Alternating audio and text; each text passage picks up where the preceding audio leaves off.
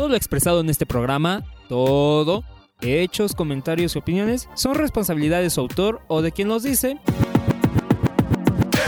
y no reflejan en ningún caso el punto de vista de IBI México. Los participantes autorizan su transmisión sin fines de lucro.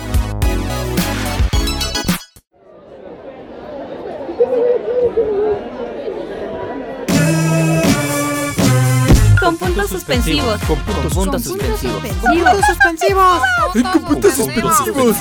Con puntos suspensivos. Con puntos suspensivos. Con puntos suspensivos. Porque siempre hay algo más que decir.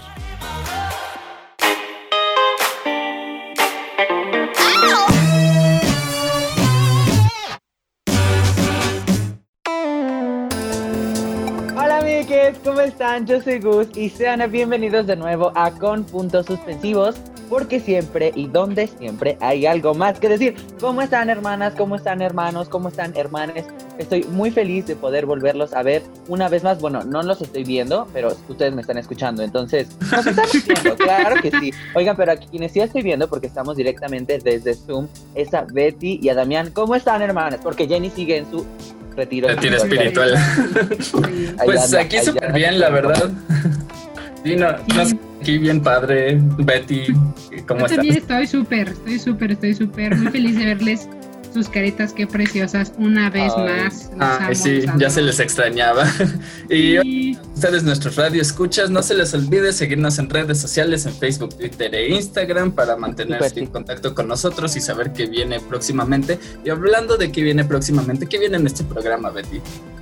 Pues bueno, hoy les traemos como de chile, de mole y de pozole, literalmente, porque hoy vamos a hablar un poquito sobre datos curiosos sobre los condimentos, sobre las especias, cosas que ustedes no sabían, pero son datos que pueden usar para romper el hielo en las fiestas, aunque sean por Zoom. Con tu También crush. les traemos- Oye, ¿sabías que la sal? no. puede ser, puede ser, Puede nunca ser. sabes. Eh, también les traemos en nuestra sección de, de Aquí no sale nada algunos mitos y realidades sobre el sexo gay y lésbico para que no se los quieran chamaquear amigos. Y también eh, el sabueso lector se puso alternativo y hoy nos trae diferentes cosillas sobre lecturas alternativas tipo memes, tipo hilos de Twitter, etcétera, etcétera, para que ustedes también se pongan en la onda junto con nosotros. Y en cultura pop vamos a hablar sobre el humor, qué tanto es humorístico, qué tanto es sátira o qué tanto puede ser agresivo y digno de ser cancelado, como diría Gus. ¿Cómo la ven, Ah, chicos? Pues vamos. vamos. vámonos, porque me Vámonos. voy a poner intensa.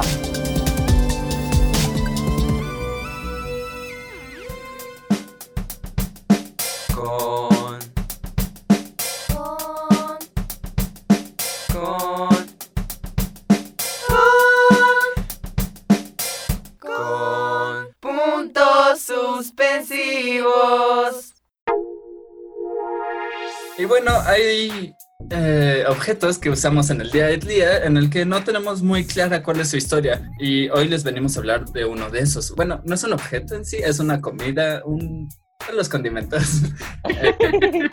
Ya sea Son varias pimienta, sal, etcétera. Hay muchas cosas muy interesantes acerca de estos objetos, por así decirlo, se han utilizado como medicina, como cosméticos, como moneda incluso. Eh, hay historias documentadas de que a veces se daba por el mismo precio que el oro, un, no sé, el peso de la sal, digamos. No sé muy bien cuál era la, em, la diferencia, no es como un dólar, un peso, pero sí se pagaba con sal y era muy valiosa, o sea, se daban entre reyes la sal y... Y, o sea, no era tan común que la gente tuviera sal. Y de hecho, ahí viene la, de ahí viene la palabra salario.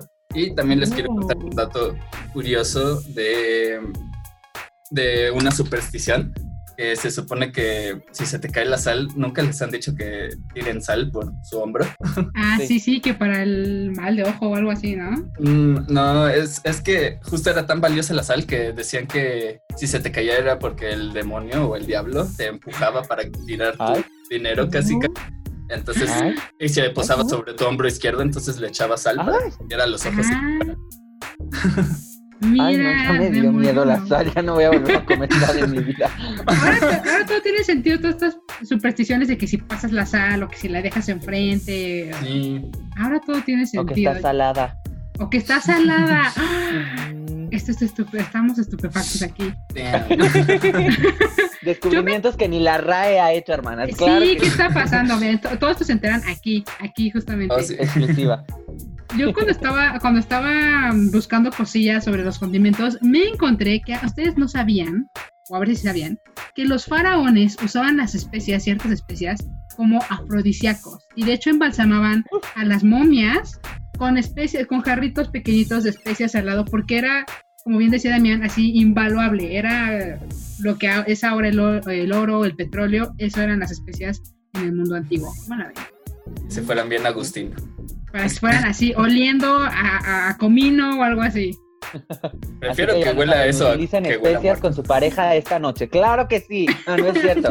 Pimienta no. chile Pimienta no, les va a picar. No, no, no, no. les va a picar. Pimienta no se echen. Y menos canela, ¿eh? Menos canela. Que no entre en lugares que no tiene que entrar. Ok. espero que nadie tenga la idea de hacerlo, pero Exacto. sí, Dios pero mío.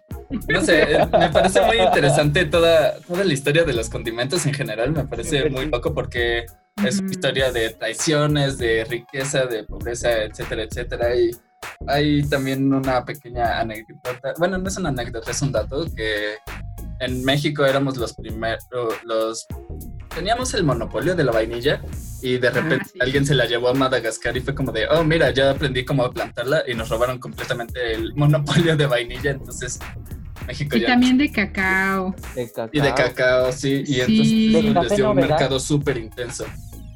Eh, Sí, no sé, no. ¿Qué tal? Sí, nos vieron cara de estúpidos, amigos. sí, completamente.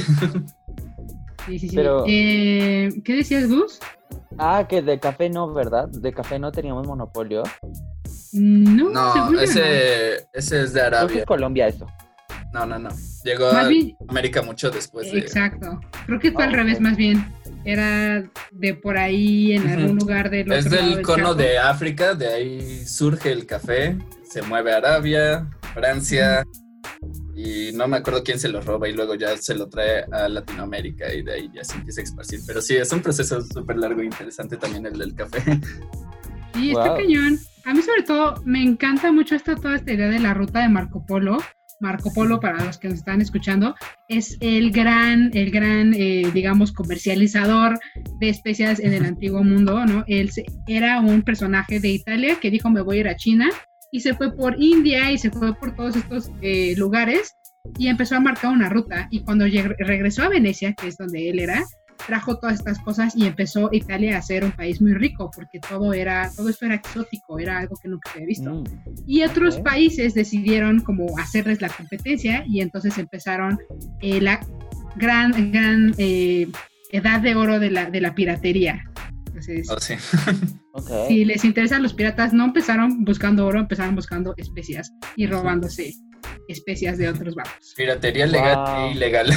Legal e ilegal porque luego están patrocinados por los mismos reyes Sí.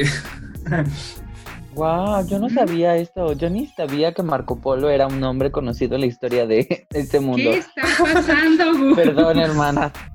Perdón, no sé cómo me Pero sí conoces la historia de que Cristóbal Colón no estaba buscando descubrir un nuevo continente, sino estaba intentando encontrar una ruta para ir por pimienta y condimentos en Sí, general. porque ayer la dijeron, pero si no, no la supiera. Mal. pero amigos, No o le sea, digas no soy la única. Yo sé que allá afuera hay comadritas que tampoco sabían estos datos, así que cuéntenos si ustedes tienen algún dato, hay una superstición o algo sobre Ah, la sí. pimienta, la sal o algún otro condimento, alguna otra especia, pues mándenoslo a nuestras redes sociales arroba con puntos suspensivos y nosotros seguimos con más, claro que sí. Vamos.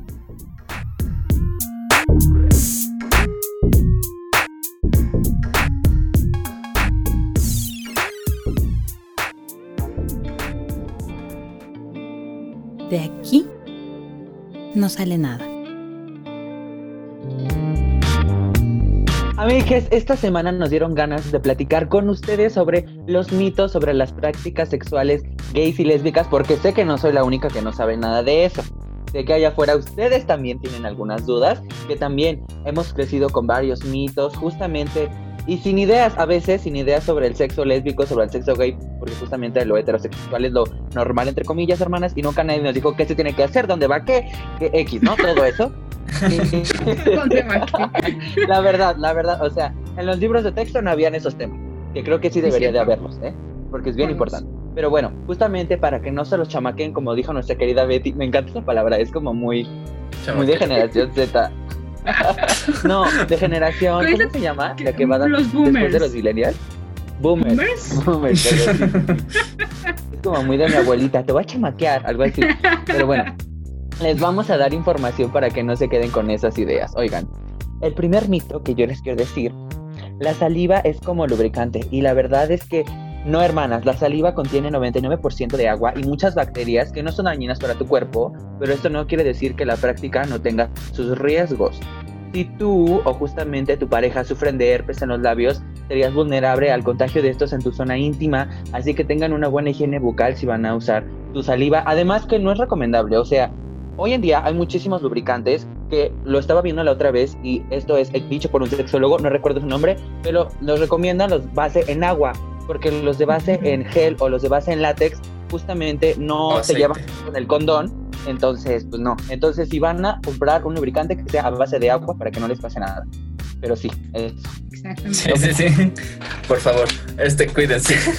Otro mito que he escuchado es que si tienes sexo homosexual vas a tener necesariamente VIH o SIDA, lo cual es completamente incierto y tampoco es cierto que solo los hombres pueden contraer la, el virus del VIH. O sea, cualquiera que no tenga ni higiene ni la protección adecuada, este, lo puede, se puede contagiar e incluso se puede transmitir, transmitir por otros medios fuera del sexo anal. Así que cuídense, eh, infórmense.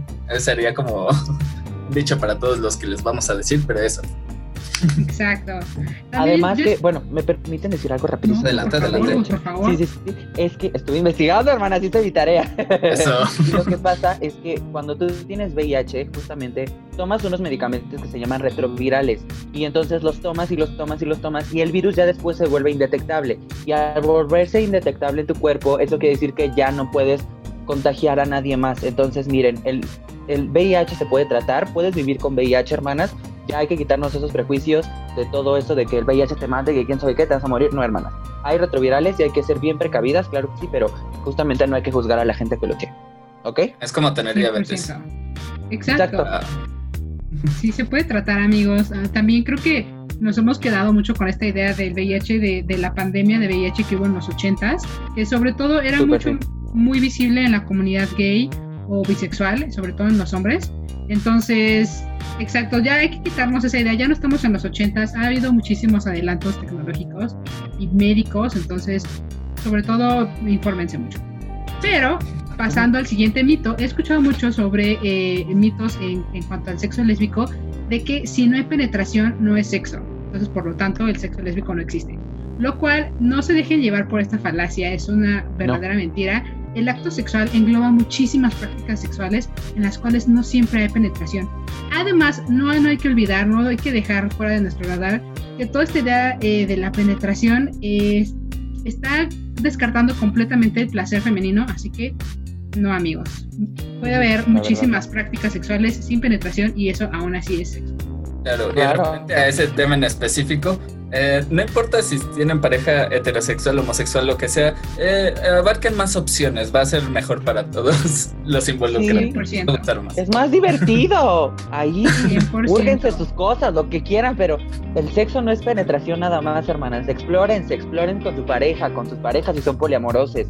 Hay que explorar Exacto. nuestro cuerpo para saber lo que nos gusta y hay que decir a nuestra Claro. pareja, oye, me gusta que me hagas esto. Házmelo. Claro que sí, te La comunicación es clave. La comunicación, totalmente, la comunicación es Total. clave. Y también ustedes conozcan sus propios cuerpos, cuerpos, Sí. como lo quieran decir. No tiene nada de malo que ustedes practiquen la masturbación. Al Ay, contrario, es lo mejor que puede ser, porque así conocen ustedes su propio cuerpo y pueden decirle a su pareja o parejas qué es lo que les gusta y así puede ser todo más placentero. Que, Además de dando ese que, mito también. dato curioso, estaba viendo Venga la Alegría con el sexólogo Juan Carlos Acosta y dijo que los sexólogos, eh, los hombres, perdón, los sexólogos, los hombres necesitan eyacular todos los días al menos una vez. Así que ahí les recomiendo que Manuela, por favor. Pero bueno, oigan hermanas, otro mito, si eres selectivo no eres gay. Esto es claramente falso, hermanas, porque este mito viene de la idea de la penetración en nuestra sociedad machista justamente asociamos la penetración con la masculinidad, ¿no? Y por tanto con la idea de que quien da es el hombre y por lo tanto es de heterosexuales y por lo tanto si yo doy entonces yo soy el hombre porque yo te estoy dando y, y yo no soy, yo soy macho, ¿no? Y tú eres el pasivo porque tú eres ahí el afeminado y cosas así, entonces pues no hermanos. Los dos, quien da y quien recibe son gays, son gays. Si les gustan los hombres son gays. Así. Claro. Otra cosa que va muy relacionada con esta idea de, lo que nos comentaba Gus es de que en el sexo lésbico todas las activas, entre comillas, son masculinas y es exactamente lo mismo. La idea de las activas, pasivas o estos roles en el sexo están basados completamente en el sexo heterosexual que glorifica la penetración y que esta misma la asocian con la masculinidad, pero recuerden que eso no es cierto. Ustedes pueden dar, recibir todo al mismo tiempo y eso no significa que sean ni más mujeres, ni menos mujeres, ni masculinas, ni femeninas. Claro. Su manera de ustedes de percibir su género y de eh, expresarlo no tiene nada que ver con lo que hacen en la cama. Con su rol, claro. Muy importante. Claro, claro. Y para añadir un, un, mito más del sexo lésbico, ya que hemos dicho bastantes del hombre-hombre, este otro mito es de que el sexo lésbico solo es de el término tijeretazos, es los que sepan, los que no sepan no les explicaré ahorita, pero bueno, como les mencionamos, el acto sexual engloba muchas prácticas, prácticas sexuales y el sexo lésbico no es la excepción. La idea de los tijeretazos viene de una cierta idea de que las lesbianas simulan la penetración aunque no es el caso. De hecho, algunas encuestas demuestran que es la posición menos usada por lesbianas. Ay, sí. Por Pues favor. ahí están, o sea, amigos. Algunos pues mitos, algunas realidades. Infórmense también, sí. platíquenlo No se y queden con esto. Vayan a informarse más. Los esperamos y justamente ustedes coméntenos de qué otros temas de sexualidad quieren que nosotros les hablemos. Ya saben, siempre nosotras informadas, no somos expertas, que nos gustaría invitar a algún experto, así que si nos está escuchando algún sexólogo, escríbanos con puntos suspensivos. Pero nosotras, por lo mientras, continuamos con más. continuamos.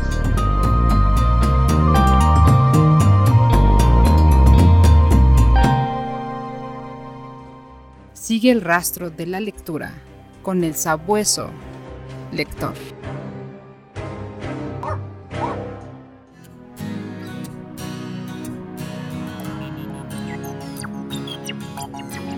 Bueno, amigas y amigues, es bien sabido por todos nosotros que la lectura consiste en el proceso de comprensión de algún tipo de información o de ideas almacenadas en un soporte y transmitidas mediante algún tipo de código, usualmente un lenguaje que puede ser visual o táctil, como la ven. Claro, Entonces, entonces, pues eso significa que básicamente leer no solo se limita a un libro, sino que todo el tiempo andamos leyendo y esas lecturas que hacemos son válidas y alternativas y eso es lo que queremos. Of course, of course, honey. Claro que sí, hermanas.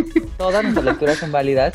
Y es que como jóvenes justamente estamos inmersos en las redes sociales, justamente donde todos los días, pues estamos leyendo, estamos justamente utilizando este otro tipo de lecturas como con los hilos de Twitter. No me van a mentir que nunca se han echado un hilo de Twitter o que nunca han escuchado sobre ellos. Memes, los memes también son lecturas a veces hasta bien profundas. Hay unos memes que luego ni les entiendo y tengo que buscar ahí en los comentarios qué significa porque no les entiendo. o también justamente están las comunidades derivadas de justamente alguna saga o algún libro, que son, puede ser las fanfics o también los, em, ¿cómo se llaman? Los, los videos que hacen los fans también, los fan, fan eh, videos. los ahí fan no me acuerdo. videos. Ajá. Algo así, ¿no? Sí, claro. Eh, normalmente todas estas lecturas son demeritadas porque tenemos en un pedestal a lo que sería el lector ávido, que es aquel que lee El Quijote y la Odisea y, y se Sí. echa una novela a la semana o algo así que... Y crecemos con esa idea. Sí, sí, sí. Pero también hay que replantearnos qué es el leer en general. Como bien dijimos este, en nuestra descripción inicial, leer no es solo eso. Entonces, Claro. Completamente. Y insisto, no se dejen llevar porque, o no dejen que la gente los haga sentir mal porque ustedes se pueden echar tres horas leyendo hilos de Twitter y no están leyendo tres horas el Quijote. Pues, Las dos lecturas son válidas como mediadora de lectura certificada. Les digo que las dos, las dos lecturas son válidas y de totalmente, o sea, si ustedes están leyendo un hilo de Twitter y les está, les está enganchando, porque a mí me ha pasado que hay hilos de Twitter de 40, 50 respuestas, es completamente una lectura y eso es lo que los jóvenes estamos leyendo y no debe ser demeditado. Así que no se preocupen, si ustedes leen hilos de Twitter pero no leen el Quijote, está bien. Eso es bien, bien importante que lo sepan. claro, Me parece que... Sí, no, adelante, adelante. No, perdón, Damián. No, no. Ok. Bueno, es que justamente yo hace como uno o dos años me encontré con un hilo de Twitter. Bueno, más bien era un video de YouTube donde describía un hilo de Twitter donde un usuario había podido averiguar un asesinato con fotos y así, pruebas y cosas así. y era todo un hilo de Twitter. Y justamente ese hilo era una convocatoria de una universidad en España donde Mm. estaban haciendo una, una convocatoria sobre otras maneras de leer. Mm. Y ese hilo, o sea, no saben, es- estaba tan bueno que el reloj de la foto y que vi la hora y entonces me di cuenta de, y, o sea, te ibas con los, con los tweets y te ibas con los hilos y yo, oh my god, I'm reading, but I don't think so. Pero sí, estaba leyendo, sí, estaba leyendo. Pero sí, ¿qué ibas a decir también? Ah, claro, lo que yo iba a decir es que este, lo que propicia estas lecturas por internet es el derecho a la publicación general y el derecho y la búsqueda amplia de temas, porque muchas veces, este, si eres un nuevo lector, tal vez no sepas por dónde buscar o qué libros agarrar, que, que sepas que te vayan a, a encantar o que vayas a disfrutar leer, mientras que en internet si no te gustas lo dejas de leer y pasas al siguiente, no es como que tengas que comprar un ejemplar. Entonces, Claro. da, da chance de eso, de descubrir como en parte qué te agrada. O sea, no, no estoy diciendo que dejes el libro eh, como objeto físico de lado, pero me parece como una muy buena opción para descubrir tus gustos por la lectura. Y, y lo que había dicho de publicación es que eso, no, cuando es un libro en físico tienes que pasar por todo este proceso editorial y hay muchas veces en las que por una u otra razón tal vez no puedas dar tu trabajo al mundo y si lo logras publicar tal vez no tenga mucho éxito, que en Ujú. ustedes puede que no sea relevante eso, puede que solo este, quieras compartir tu historia y hay casos en donde historias que se han hecho de internet se han, han sido tan buenas que las publican eventualmente. Claro. Eh, no Como me acuerdo de los besos. ejemplos ahorita. Por ejemplo, Cazadores de Sombra. Ah. No, de verdad. Por- no, por real, sí, sí. De verdad, Sí, sí, sí. Cazadores de Sombra era un fanfic. Que ¿En serio? Señora, sí. Ah, también After. Cassandra Clare. Ah, Cassandra Clare, gracias. Lo sacó del internet, lo sacó de su fanfiction y lo pasó. Wow. cambió no nombres y cambió cosillas y ahora es una saga ¿Una que saga? que sigue. Igual Crepúsculo, Wow. igual 50 sombras de Grey. Claro, y todos estos son ejemplos de cómo estas lecturas alternativas sí pueden convergir y sí pueden Claro. de la mano. Claro que sí. A mí, de hecho, me gustaría hacerles unas recomendaciones. Si les encanta Twitter, yo les sugiero que sigan algunos bots. Hay un bot que se llama el bot de sinestesia. La sinestesia es cuando describes un, eh, uno de los sentidos como otro, ¿no? Entonces, digamos que tocas colores, escuchas eh, olores, etcétera, etcétera. Como Y hay un bot, ándale. Es un bot. Y este bot lo que hace es generar como ciertas descripciones a partir de la sinestesia y eso ya es literatura. Hay muchísimos bots sobre poetweets eh, que lo que hacen es jugar con los hashtags del momento o jugar con ciertas cosillas y ya están generando poesía. Entonces, si están en Twitter, busquen los- estos tipos de bots. Les prometo que se van a divertir durante horas. Es muy divertido. Ok. Pues ya lo saben, hermanas. Oigan, acuérdense que todas nuestras lecturas son válidas. Que nadie les diga qué leer, qué no leer, porque somos libres de escoger qué libros y qué textos y qué cosas en las redes y en todos lados podemos leer. Porque Eso sí, pueden aprender a, a debatir el por qué si son lecturas para que no les Claro, claro, claro. Exacto. Porque Sí, hay muchos puntos para debatir que son lecturas, entonces hagan eso para, para que no los bullen con Sí, que... y además cuéntenos, oigan, como Betty, ¿a qué cuentas de Twitter les gusta seguir por sus hilos? A mí me gustan algunas de TikTok porque el abogado de TikTok, yo ya me siento licenciada en Derecho, dices tú. Pero bueno, cuéntenos en nuestras redes sociales, arroba con puntos suspensivos. Y nosotros, pues nos vamos con más. Quédense, quédense. Esto es Cultura Pop.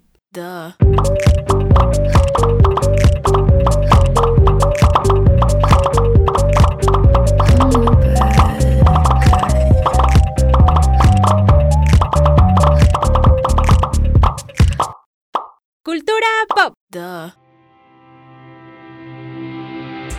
Hermanas, pues fíjense que hace poquito se estrenó en Netflix el documental de Walter Mercado, donde justamente hablan sobre su vida. Si usted no sabe quién es Walter Mercado, pues fue una persona bastante famosa, ícono de la cultura pop, de la cultura de todas nosotras, que justamente él decía los horóscopos en la tele y me encantaba. O sea, mi comadre era comadre, ya saben, era parte de nuestra comunidad LGBT, se vestía muy exótico, muy padre. La verdad es que todo su estilo me encanta, la estética de Walter Mercado es increíble. Y les contaba que hace poquito justamente se estrenó el documental en Netflix sobre Walter Mercado y entrevistaron a Eugenio Derbez en ese documental y en un tweet él dijo, Walter Mercado fue una persona que cautivó e impactó. Dense una vuelta por Netflix para ver su documental, hashtag mucho, mucho amor. Ahí relato mi admiración por este peculiar astrólogo y cómo mi personaje de Julio Esteban fue de alguna manera un homenaje a Walter. Eso fue lo que tuiteó Eugenio. Y después un usuario le respondió, que se llama Calicho Escofía, que le respondió bastante acertadamente, le dijo, em, no, Julio Esteban era una burla homofóbica. De mi infancia fue una de las representaciones que me dejaron claro que vivía en una sociedad que denigraba a la gente no heteronormada y, y que ahora quieras alabarlo como homenaje en lugar de reconocer que estuvo mal es cinismo. Y de ahí justamente se hizo una ola de tweets donde decían, es que eso no es comedia, tú no, eras, tú no estabas haciendo ningún homenaje. Perdón, sí, me estoy trabando mucho, pero es que estos temas me ponen, ya saben cómo me ponen. Pero es que, no, la verdad es que qué horrible que Eugenio Derbez dijera que esto era un homenaje.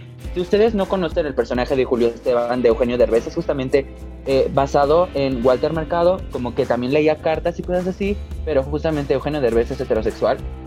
Y eh, pues ya saben, ¿no? Ante la mirada de un heterosexual, un gay siempre es como este de, "Ah, vamos a hacer esto, y mm, así, cosas así. Así más o menos así era la voz del personaje de Julio Esteban. No está mal ser afeminado, yo soy muy afeminado y la verdad, eso no está mal, o sea, los hombres afeminados existimos y somos valiosos.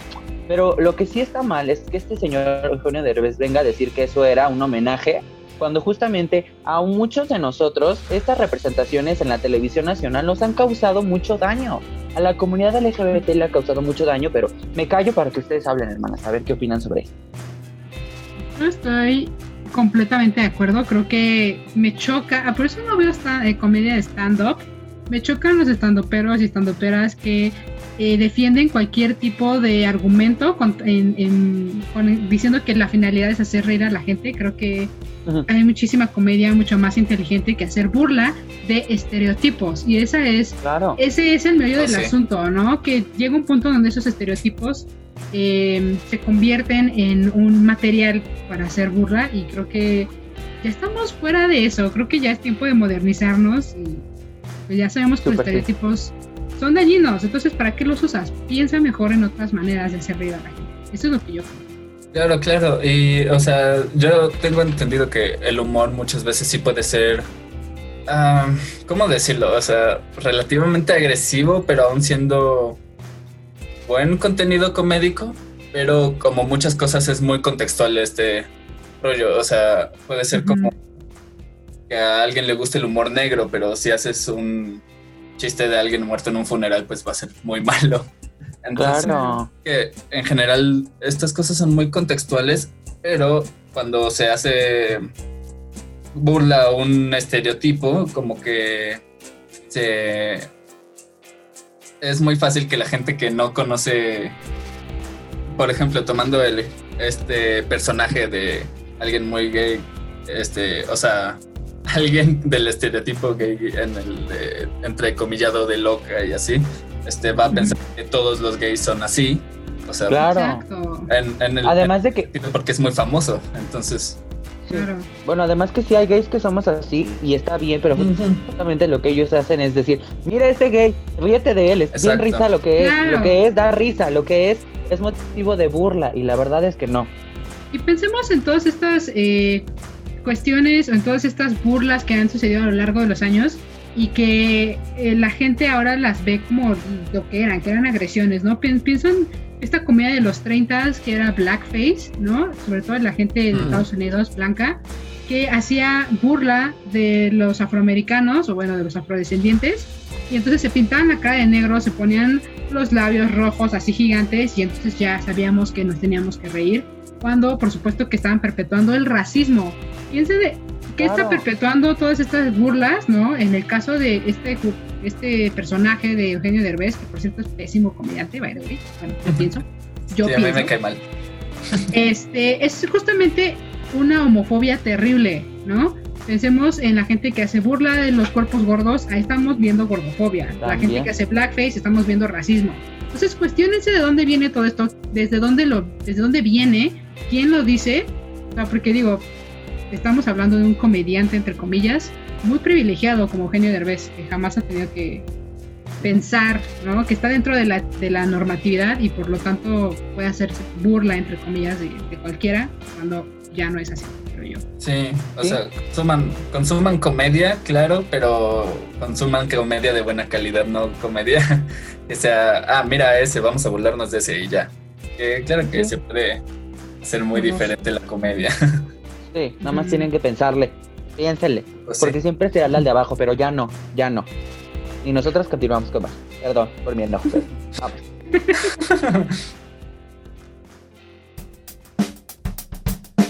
Con.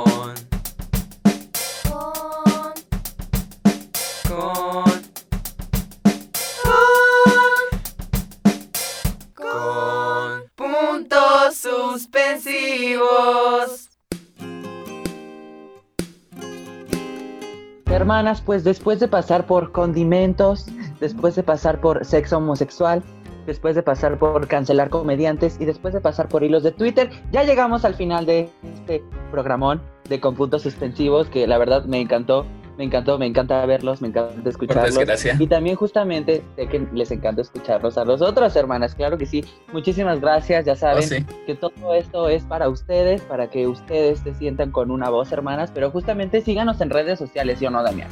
Sí, claro, para contactarnos, para ver lo que vamos a publicar, lo que viene próximamente y todo eso. Estamos en Facebook, Twitter e Instagram como con puntos suspensivos. Ah, y también estamos en... en- Estamos en YouTube. Eso. con, con puntos suspensivos. Estas esas fibras cósmicas que nos aventamos. Sí, sí, sí. Bueno, también estamos en YouTube con puntos suspensivos. No olviden que ahí subimos el cotorreo. Y también Gus, junto con Esteban, están subiendo eh, con punto y aparte la, el resumen de la semana. Así que vayan a checar esos videos también. Claro Y sí. también agradecemos, como siempre, a Lore, a Esteban, que Esteban. ahorita no está, y a Sergio, que siempre son los que están al pie del cañón en los controles, al pie del cañón en la edición. Sin ellos esto no sería posible, así que muchas gracias, amigos. Y también a los chicos de servicio Thank social you. que hacen los cartelitos bien hermosos. Los Ah, sí. amamos. Sí, lindo Muchas gracias. Pues como siempre, esto fue con puntos suspensivos, porque siempre... Porque siempre hay Porque algo siempre hay más que decir. decir. Casi. ¡Eh! Voy a contar la próxima vez como Betty ya. Uno, dos. Ay, Bueno, bullying. Hasta la próxima. Bye. Bye, los quiero.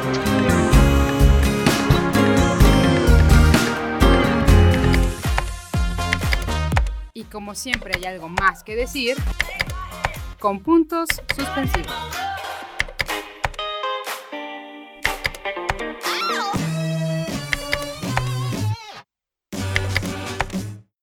¡Corte! Tócate, te conmigo. Así es que en el con